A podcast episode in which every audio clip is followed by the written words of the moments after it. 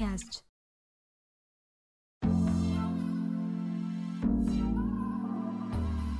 嘿，大家好，我是小本。大家最近过得如何呢？首先感谢大家的支持，小本的原创帆布袋已经卖出五分之一出去喽。谢谢各位干妈们及干爹们的支持，感谢你们。那么八月二号星期一这一天，会将七月底之前的订单做部分的捐款回馈出去给 ARTT 台湾动物紧急救援小组，每卖出一件帆布袋就会捐出五十元出去。那捐款资讯会更新在 IG 熊咪贝鸭这边，感谢大家的支持。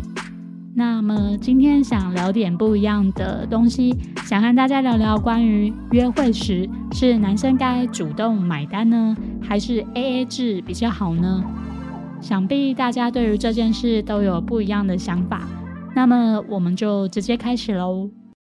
这里我们先设定一个情境：小明暗恋小美好一段时间了，一直都不敢鼓起勇气主动和小美去搭讪。好不容易在某一天，小明提起了勇气，开口约小美在这个礼拜天的中午去吃饭和看电影。没想到小美竟然一口气就答应了。终于到了礼拜六这一天，小明和小美碰面了。小明说他订好了餐厅，那两个人就去餐厅吃了午餐。午餐的费用是小明出的。那么吃完饭之后，小明说电影票他也已经上网订好买好了。于是他们就一起去看了一场电影。那看完了电影之后，小美说时间不早了，她想要回家。于是他们就各自道别回家去了。这一段约会的过程，小明是很开心的，完全没有想让小美来付钱，就完全没有这个想法。因为今天约小美出来，就是想了解小美她这个人，想要更就是再更加亲近一些。那么到了隔天礼拜天，小美主动约小明出来吃晚餐。那小美主动提议这一餐，她坚持一定要让她让小美来请。那小明就当然很开心啊，就很开心的去赴约吃晚餐了。听到这里，你觉得如何呢？其实小美是有正常的心态的，至少谁也不欠谁这样。常常会觉得，不管是支持男生主动去买单的那一派，或是坚持 AA 制的拥护者，应该说两派支持的人都不要太过极端会比较好。毕竟只要是人，就会观察对方的谈吐啦，或者行为，还有对方给自己当下的感觉好不好。这样，那大家当然也不是傻子，都会看当下的状况，再来判断这个人值不值得后续再来来往，或者是再深入交往下去。如果说小明和小美约会的那一天，小美一直给小明的感觉是，嗯，不是很在乎今天的约会，也散发出男生就该主动去买单付钱的感觉，那种氛围。那吃完饭或是看完电影，也不会说谢谢你今天约我出来看电影和今天的晚餐之类的话。那正常人就会觉得，嗯，这个女的不太 OK 这样。但如果说相反，小美是一个 A A 制的拥护者，是非常坚持 A A 制的一个人。那整个约会一天下来的过程，我想感觉就是体验的感觉，应该也会非常的差吧。像是午餐一吃完，小美就立刻说：“呃，那呃费用是多少？我们一人一半。那看谁主动点什么，谁吃比较多，就要付那道菜的费用比较多一点。”那连一两块钱都要精算、精打细算这样。那到了后面要去看电影，那电影看完了之后，第一时间也不是找小明讨论说电影的内容、情节等等的，而是小美就立刻开口说：“那刚刚看电影的费用是多少？那刚刚爆米花我吃比较多，所以按照比例我会给你多少多少钱这样。”呃，我想这样的人应该也没有人觉得 OK 吧？毕竟人不是死板板的动物。很多事情不是就是呃一个公式套下去就是这样去相处去处理的，该谁怎样就谁应该要如何那样的这样，嗯，那两个人相处，我觉得还是以嗯你给对方带来的感觉是什么这一点为出发点会比较好哦。男生主动买单的心态，我想应该是社会带来的价值观吧。毕竟台湾还是偏父权的社会，男生从小到大就是被教育你应该要有责任感啦，嗯，男生不能掉下眼泪啦，或者是不能让女生先付钱之类的标签。那让大家都会有先入为主的观念，就是男生应该要怎么样，男生应该就是要主动去买单之类的。那女生大部分也是希望自己是被照顾的那一方，当然会希望男生愿意在自己的身上多付出一些嘛，这也是难免的事情。那像我，我当然也会希望我的伴侣能够愿意多为我付出一些，不管是在呃时间上，或者是金钱上，或者是嗯家里的家事分配上，总是会希望对方愿意多为我做一些，但也不用到全部啦，就是适量即可。毕竟在工作上，男生的薪水也是比女生高很多，就算是相同性质的工作，女生的待遇就是会比男生低一些。原因是，就是大家普遍都认为男生应该要养家，所以薪水给高一点是理所当然的事情。那后面讲的这句话是在之前的公司曾经有听过一个呃一位资深的前辈说过的话，还讲的理直气壮。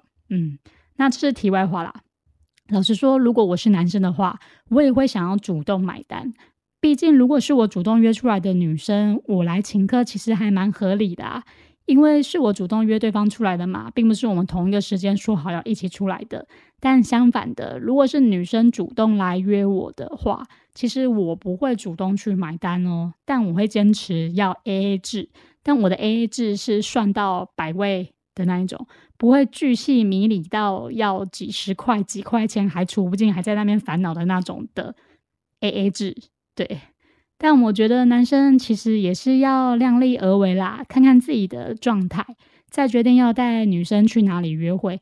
毕竟如果未来要交往的话，总不可能每天都上馆子吃好几千块的大餐吧？那你也能观察这个女生适不适合在一起，而不是只要女生愿意跟你出来约会，女生就是适合自己的那个人。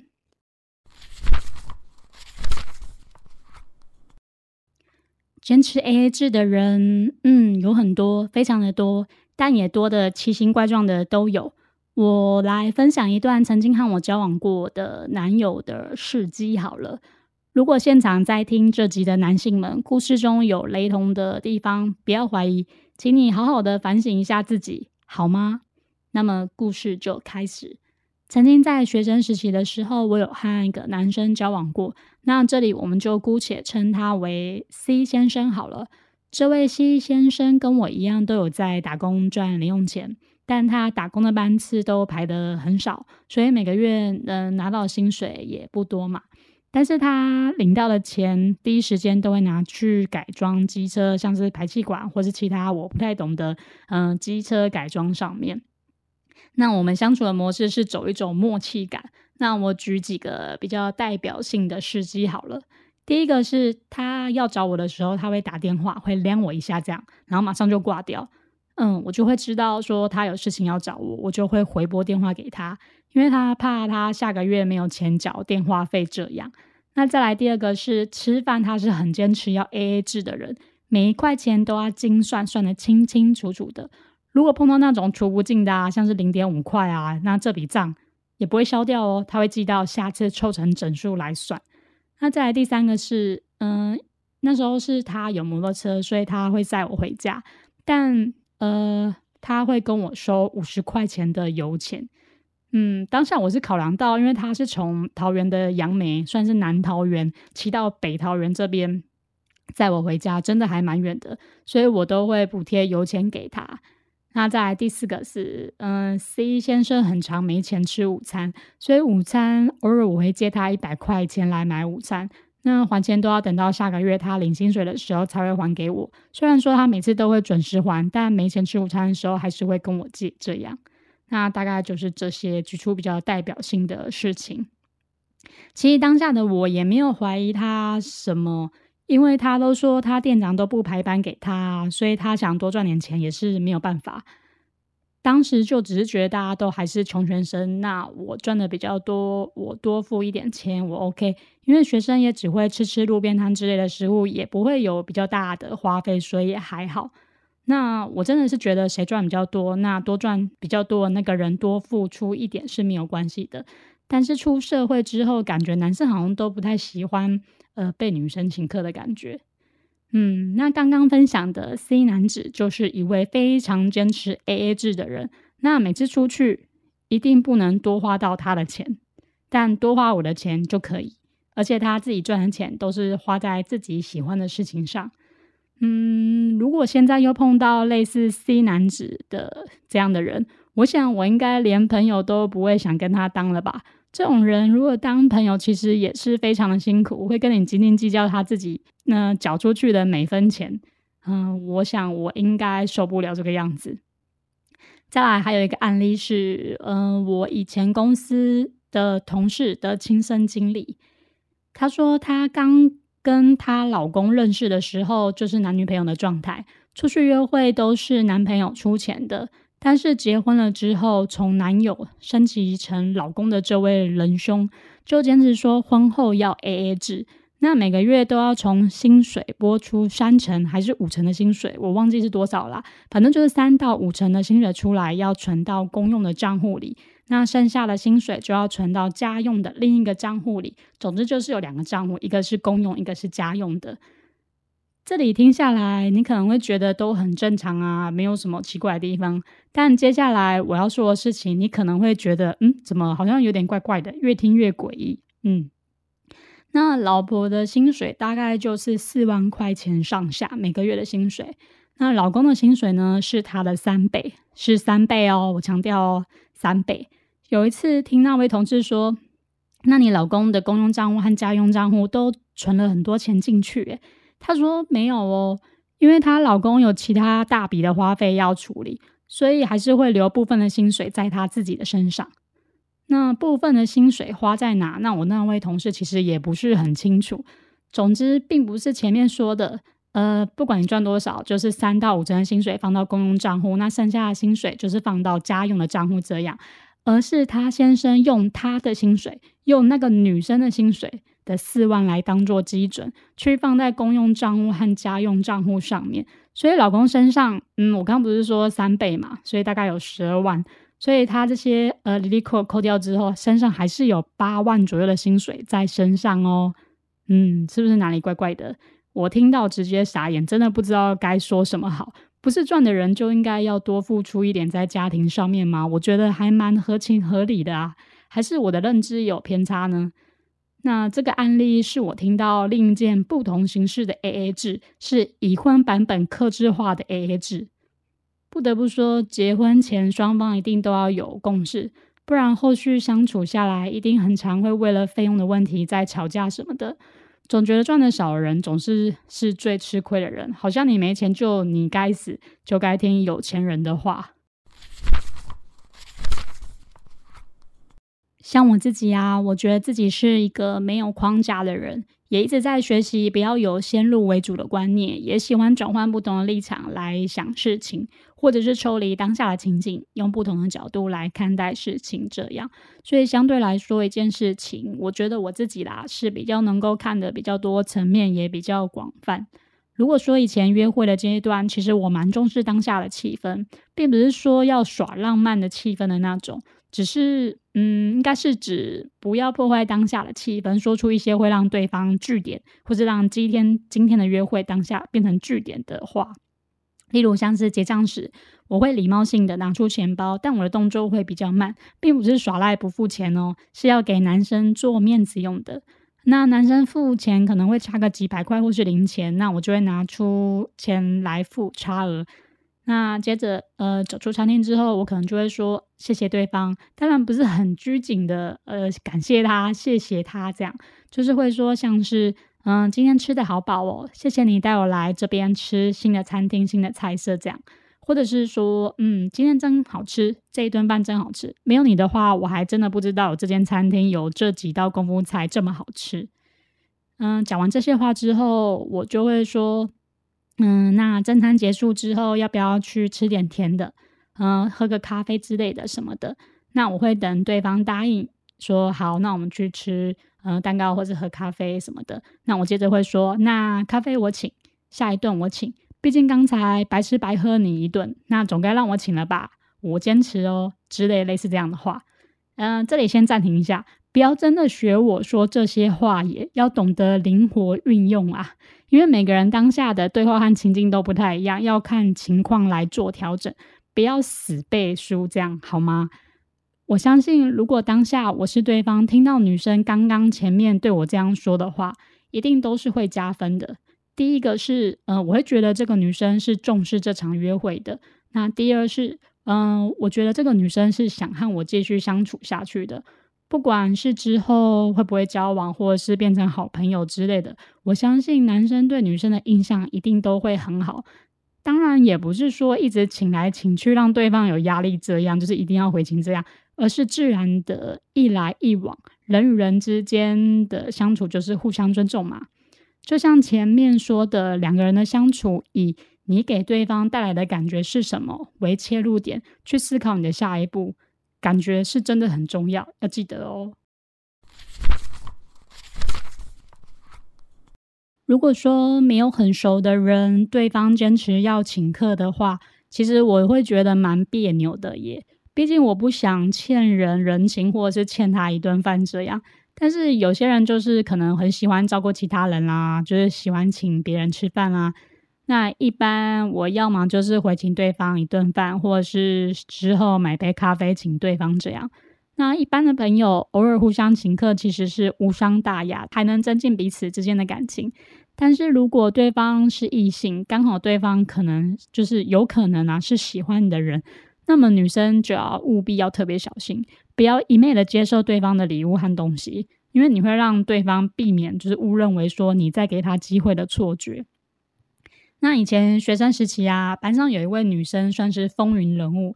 那位女同学非常受到异性的欢迎。那早上来到学校的时候，总是不怕没有爱心早餐可以吃。中午也会有隔壁班的男同学送午餐来给那位女同学吃。不过说也奇怪，那个女同学啊，她收到的食物和小礼物都是隔壁班不同的男生送来的，就是有很多人喜欢她。那女生也没有和其他任何人在一起哦，就是一直保持单身的状态。那从旁人来看，他其实就是在享受被宠爱的过程啊。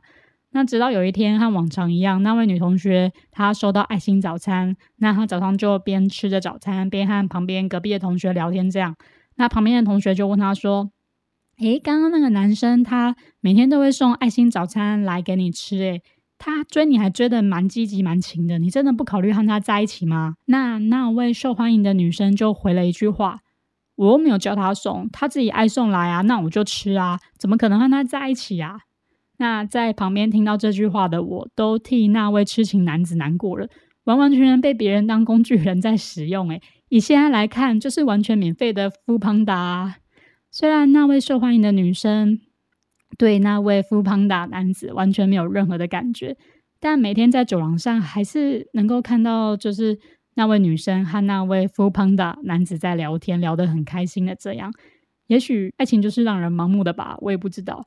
那 full panda 同学也知道那位受欢迎的女生每天都有其他男生在送餐给她，但还是痴心绝对，每天就是爱心早餐、午餐都会报到这样。嗯，如果说这个情景搬到现在出社会的我来看的话，女生恐怕会被说不要脸吧？我也觉得蛮不要脸的。毕竟男生花时间又花金钱来追这个女生，女生也不拒绝，不断的接受男生对她的好，一直让对方觉得有机会的感觉。那女生当然也没有回送他什么东西。有的时候社会新闻上出现的恐怖追求者就是这样出现的，因为女生一直让对方觉得有机会，只要再努力一下，对方就会跟我在一起了，导致追求者的行为也会越来越的激动，越来越偏激，这样。那女生不喜欢对方，就真的直接讲明白，跟对方讲明白，不要浪费对方的时间。毕竟比你更适合他的女生多了是，那适合你的男生也不是只有他一个啊！不要浪费大家的时间，彼此在那边消耗。拒绝之后，后面也不要再有其他的互动了，像是讲电话、传来之类的。除非对方在拒绝被拒绝之后，突然变得很激动。开始有让你觉得不舒服的行为和侵犯到你的感觉，那这时候女生要勇敢的向身旁的亲友们寻求协助。女生真的要懂得保护自己啊！今天这集不是要教大家怎么做，只是一个经验的分享。应该没有人喜欢不断的付出却完全没有收获吧？所以喽，将心比心真的很重要。不晓得这一集的分享就是和男女相处有关的事情，大家觉得如何呢？可以告诉我你的想法哦。话说前一个月我去做了人生中第一次的算命，从小到大我真的完完全全没有去给人家算命过。但如果说是算命，好像也不算是。嗯，其实我是去给别人看我的星座命盘啦。其实不是说最近有什么特别的烦恼而去给别人看自己的命盘。我问的问题大多都是比较偏向灵性方面的问题，主要也是想要更加了解自己和了解自己的一些盲点之类的问题。但中间有提到说，那位老师说我是一位很实际的人，很适合替别人解决疑难杂症，因为我看事情的角度都是会把情绪放在事情的最后面，所以不会以情绪来解决事情。嗯，于是对方就丢了一个问题问我。当下我是没有给对方答案啦，因为其实当下我也没有想到要怎么回答。那问题我在这里稍微简单的带过就好。问题是，嗯，他问我，如果有一个女生她结婚了，也有了小孩，那伴侣从原本的好情人变成了好爸爸，但比较结婚之前和结婚之后，另一半把精神和力气花在小孩的身上变得比较多，但严格说起来。另一半其实是一个无可挑剔的好对象，但是这位女生她嗯在外面有认识新的对象，那对方也能满足她在结婚后没有的浪漫和想象，就能够满足她嘛？于是女生就开始陷入两难的局面，因为她不知道该如何选择会比较好，她就问我说：“如果是你，你会嗯怎么去给他建议呢？”嗯，我现在想到答案了，嗯，我会给他的答案是。嗯，即使外面这个对象能够满足你所有的想象，那你能确定你现在离开你现在的另一半，和这位外面的对象在一起之后，也能像现在这样，就是满足你浪漫的想法，这样对待你吗？你现在在外面得到的感受和想象被满足了，那原本另一半也曾经给过你吧？不然你怎么会愿意和他结婚，并为这个家庭生下小孩呢？现在你的另一半只是身份转换了。当然，精神和力气会花在小孩子身上，会变得比较多。至少你的另一半是愿意花自己的时间和精神在孩子身上的，而不是把所有照顾小孩的重担丢到老婆你的身上。那其实你也可以换个角度去想啊，如果你现在和你现在的先生离婚了，决定要和外面的这位对象共组另一个家庭，那你为了这个家庭，你也生了小孩。那你又能保证这个对象他能够会对待你像结婚前那样吗？他会愿意为了这个家庭多花心思照顾小孩，分担你的重担吗？那么原本与前夫生的小孩的监护权，你应该要给谁？你要放在自己身边呢，还是给前夫呢？你有想象，嗯，这样子和前夫离婚对小孩的影响有多大呢？这个你有想过吗？那结婚，我其实是认为是两个相爱的人决定携手共度一生的。那这也是一种责任，准备好要共组一个家庭，为对方负责任，这样也是为这个家负起责任。